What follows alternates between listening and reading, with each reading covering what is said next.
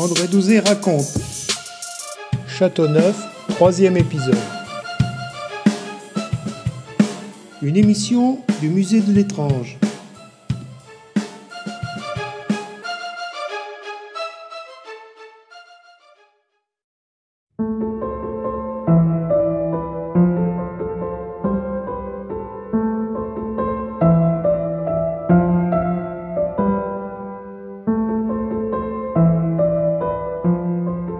Lorsqu'on a euh, creusé pour amener l'égout, tout à l'égout, quand on a creusé pour amener les colonnes d'eau, euh, des, ouvrages d'équipements communaux, euh, on a trouvé des morceaux de sarcophage.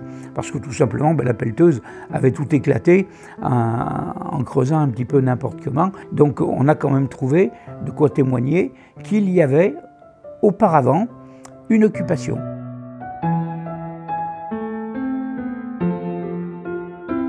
Les pierres à on en a trois ou quatre dans le, euh, périmètre, euh, le deuxième périmètre de Châteauneuf. Euh, je ne parlerai pas de menhir ni de dolmen, c'est possible qu'il y en ait eu, mais nous n'avons rien trouvé qui puisse faire état d'un menhir ou d'un dolmen. Les pierres à cupules, oui, et des belles cupules. Quand je parle de cupules, quand je dis que ce sont de belles cupules, une cupule pour moi est toujours belle. Mais c'est quand même, la taille est très belle. Je parle quand même d'une cupule qui fait 12, 13, 14, 15 cm. Un bol, un gros bol, un petit saladier. Et là, on est sur une cupule qui a quand même une taille admirable. Évidemment, nous sommes loin d'une usure de la pluie et des éléments naturels.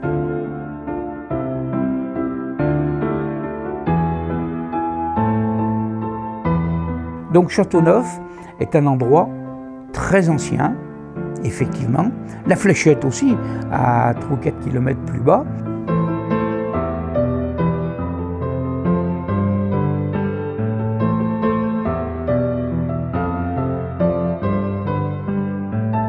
Je voudrais ajouter quelque chose à propos de ces puits.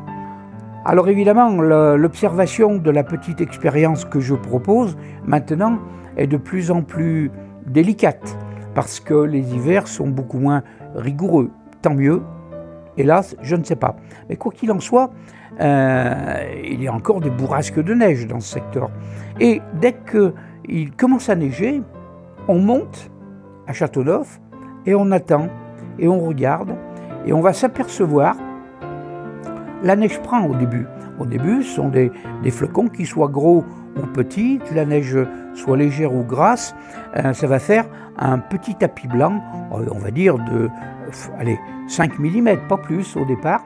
Eh bien, jusqu'à 5 mm d'épaisseur de neige, eh bien, nous avons au moins trois endroits où au sol se dessine un cercle où la neige ne tient pas. Qu'est-ce qui fait fondre la neige? Eh bien, c'est simplement la chaleur, la chaleur du sol. Alors, je ne dis pas que là-bas dessous, il y a l'enfer et le diable qui, fait cuire les, les, méchants gens sur un feu. C'est simplement que la, chaleur naturelle de la Terre remonte par ces espèces de cheminées, des puits qui, remontent de terre du sous-sol, même si c'est rempli de caillasses qui se sont écroulées ou qu'on a bouchées, il y a une différence de chauffage, de chaleur, qui n'est pas très conséquente. Il n'y a a pas 10, 15 degrés d'écart, mais 1 ou 2 degrés, tant que la neige n'atteint pas 1 cm, suffit pour qu'on voit trois endroits parfaitement circulaires où la neige ne tient pas. Conclusion, eh bien, à part si quelqu'un fait une plaisanterie tous les ans avec un chalumeau et va faire euh, chauffer la neige à 3 heures du matin à Châteauneuf en cercle, ce qui est son problème si ça l'amuse, euh, il n'y a pas d'autre solution. Et ce sont des expériences que j'ai proposées, que j'ai fait moi-même. On a bien, pour Châteauneuf, trois minimum, trois puits, donc trois possibilités de souterrain si ce sont des puits secs et même des puits en eau.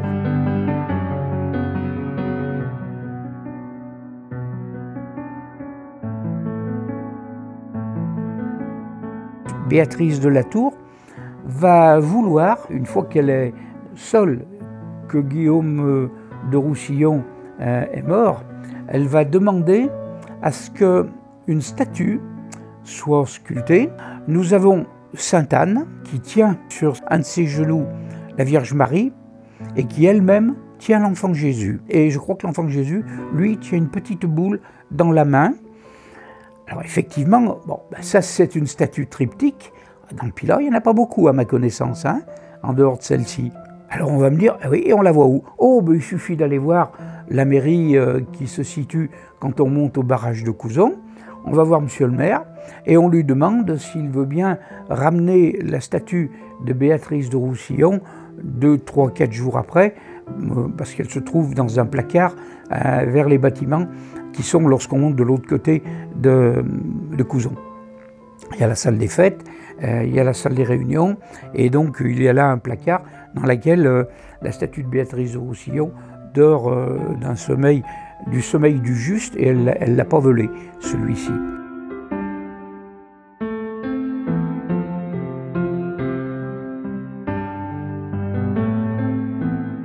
Donc une statue triptyque, voilà, creuse. Est-ce qu'il y avait autre chose dedans? On ne le saura jamais. Euh, parce que je ne vois pas l'utilité d'aller creuser une statue euh, qui est bien ancrée contre le mur, si ce n'est pour y mettre quelque chose.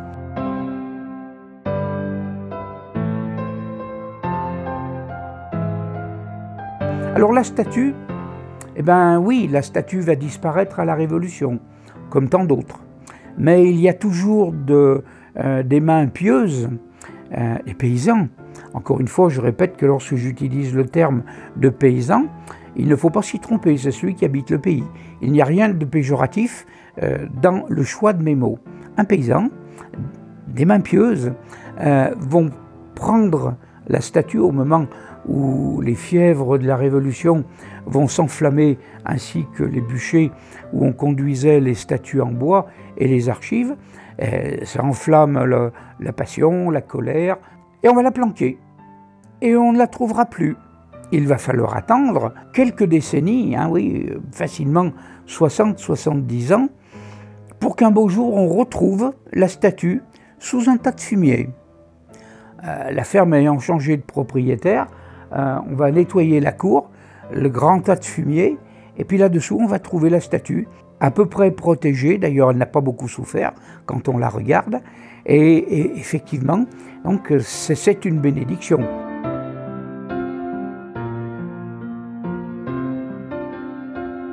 Les archéologues, les spécialistes vont venir la voir et vont l'emmener à Lyon pour y subir un nettoyage et une rénovation qui n'est pas volée.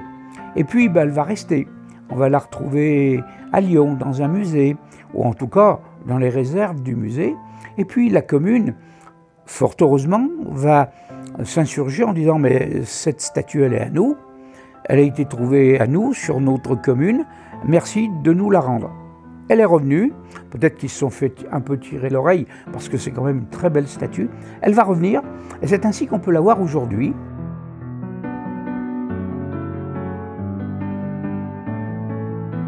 Bon, ben, c'est une statue triptyque. Oui, mais il faut souligner qu'il y en a très peu dans le Pilat. Ah, il y en a hein, des statues triptyques. Il y en a à Arc, dans l'Aude. Il y en a, ce n'est pas, pas une curiosité unique. Mais celle de Châteauneuf a une particularité, encore une fois, avec le folklore qui va avec elle, avec la légende, les récits qui, vont dessus, on nous dit que Béatrice de Roussillon aurait demandé à un sculpteur de tailler cette statue. Elle fait facilement 80 cm, 70-80 cm. Elle est très très belle.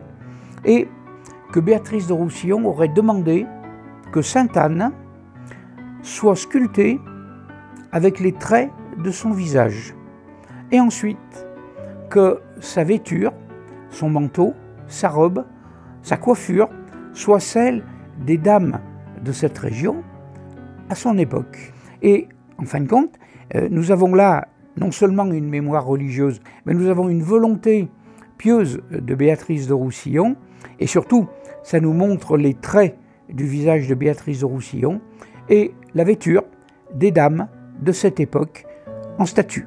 Donc pour moi, c'est quelque chose qui a beaucoup de valeur.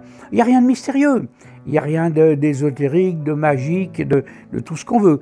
C'est simplement que ce sont des détails qui sont à noter parce qu'aujourd'hui, je m'aperçois que plus le temps passe, ben, il n'y a plus grand monde qui, connaît l'existence, à part les gens de la mairie, il n'y a plus grand monde qui, qui, sait qu'il y avait une statue et où elle est rangée et où on peut la voir. Il y a encore une dizaine d'années, monsieur le maire était très obligeant et ramenait cette statue qu'on pouvait aller vérifier.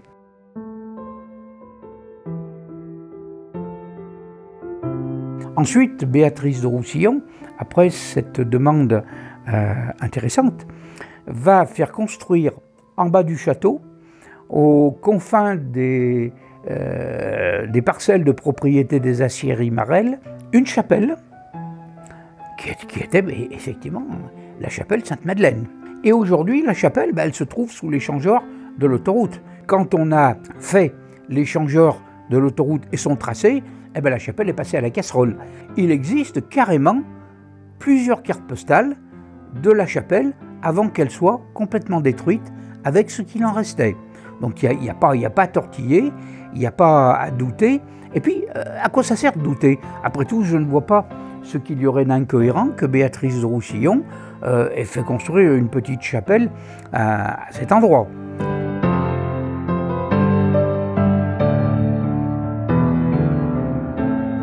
D'autant plus que cet endroit va servir de champ de foire. Euh, on utilisait ce champ de foire, euh, m'a-t-on dit, pour la Saint-André, on y vendait des échelles.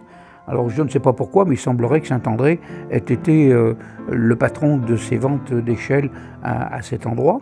Mais il y avait les foires très anciennes. On va trouver la mention de ces foires dans des documents au XVIe, c'est sûr, et un ou deux du XVe, et plus qu'un du XIVe. Donc on est quand même sur quelque chose qui est certain. Évidemment, nous avons la route qui vient de Saint-Étienne, de Rive-de-Gier, nous avons la route qui monte de Givors, nous avons la route à Châteauneuf qui va monter sur la droite en direction de Longe, et puis de l'autre côté, à gauche, eh ma foi, nous avons la route qui va à la Roussillère et ensuite au sept chemin. Donc c'est l'ancienne route qui allait à Lyon autrefois. Donc euh, c'était un carrefour pour les foires, pour euh, les, réunions, euh, les regroupements, les mouvements dans les villages, c'était impeccable parce que ça amenait du monde et on, on pouvait fêter cette foire bien copieusement. Ensuite, les foires vont peu à peu s'éteindre, ces rives de Gier avec la grande place qui va récupérer la foire. Et Rive de Gier va récupérer ça et ils vont mettre la vogue. Mais à l'origine, à la Badelaine, il y avait également les vogueurs. Euh, et j'ai des, petites, euh, des petites anecdotes que ma grand-mère me racontait parce qu'elle avait connu la vogue et la foire euh, de Saint-André à la Madeleine, des choses extraordinaires, mais c'est plus du folklore et de l'anecdote. Mais c'est quand même une, mémoire qui était vivante. Elle racontait ça un peu en patois. C'était très intéressant. Et ce qui est intéressant de cette chapelle Sainte-Madeleine, c'est qu'il nous reste quelques archives religieuses parce qu'on allait faire ces dévotions euh, vers cette chapelle. Et le J est pas loin. Et pas loin de cette chapelle, il y avait un puits. Tiens, encore un puits. Décidément, euh, ça grouille les puits dans ce secteur. Il faut dire qu'il y a la nappe phréatique du Gier euh, qui permet, surtout quand on est dans, le vallon, d'avoir de l'eau dès, qu'on commence à creuser à moins d'un mètre. Hein. voilà. Donc ça, il n'y a rien d'extraordinaire.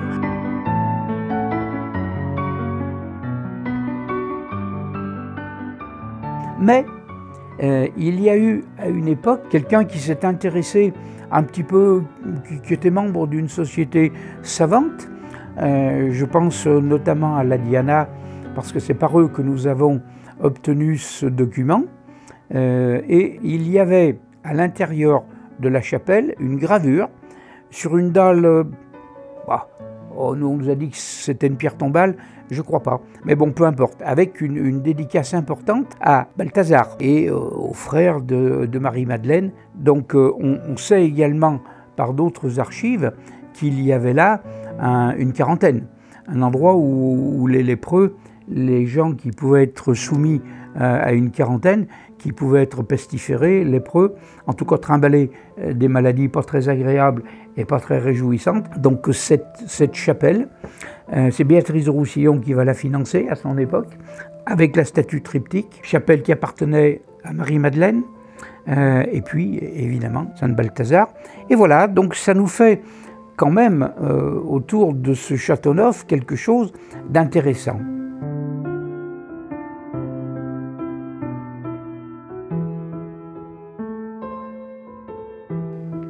On va aller plus loin. Quand on part sur la... Euh, si on descend le Gier, quand on est à l'endroit où devait se situer euh, cette chapelle sous l'échangeur de la Madeleine, on a une ferme avec un blason sur le portail, une ferme quasiment euh, inoccupée. Peut-être qu'aujourd'hui elle a été vendue elle est devenue une très belle demeure pour les gens de la ville. Et là, il y avait un très beau blason. et ensuite, ça partait à un moulin un, moulin de farine euh, à 1 km, 2 km sur la gauche. Et là, il y avait une grotte qu'on appelait la grotte de la sorcière.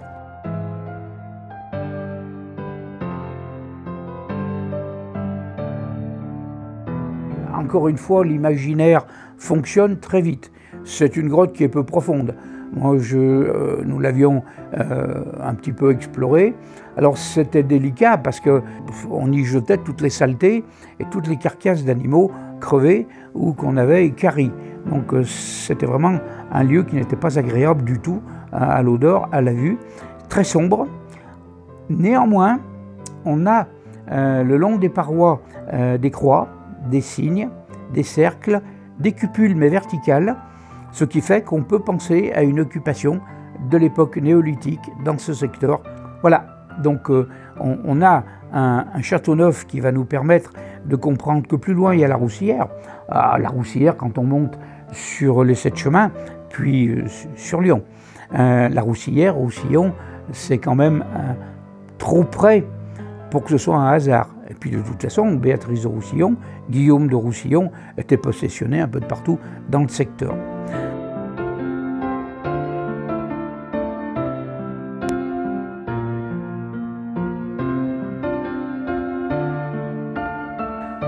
Ce poste avancé, je le répète, a servi à l'époque les Gaulois, parce qu'après tout, euh, quand même les Gaulois défendaient leur territoire. Ils avaient quand même un réseau de communication qui n'était pas si inintéressant que ça. D'ailleurs, les Romains vont le réutiliser. Ensuite, évidemment, nous avons euh, l'Antiquité. Les Romains vont pas se faire prier pour occuper ce, ce château, faire un château romain là-haut, un camp. Alors, l'occupation romaine, pour moi, elle va se cantonner à quatre ou cinq légionnaires une dizaine d'hommes euh, qui sont de garde là et qui vont communiquer avec leurs petits copains si on voit une troupe s'avancer en faisant euh, la journée brûler du bois mouillé, ça fait de la fumée, ou la nuit avec un feu vif, et à ce moment-là on, communique des informations à l'aide de, signaux de fumée ou de signaux de feu la nuit. Donc pour moi, il n'est pas question de, dire que c'est une forteresse euh, comme on peut imaginer une forteresse romaine, non pas du tout. C'est un camp, c'est un point d'observation chargé de communiquer quelques informations, mais nous ne sommes pas là sur une, euh, ville romaine, ni même une villa gallo-romaine. Hein. On n'a rien trouvé. Maintenant, le fait qu'on n'y ait pas trouvé ne signifie pas qu'il n'y en avait pas. Peut-être que la villa romaine qui pouvait éventuellement être là attend toujours son inventeur ou son inventrice.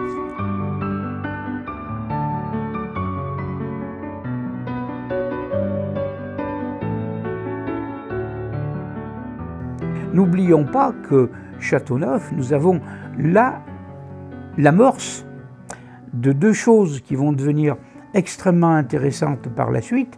C'est que Béatrice de Roussillon, après la mort euh, euh, de son féal mari, eh bien, ma foi, euh, nous avons le songe de Béatrice de Roussillon qui va permettre la naissance de la Chartreuse de Sainte-Croix. Extraordinaire cette légende.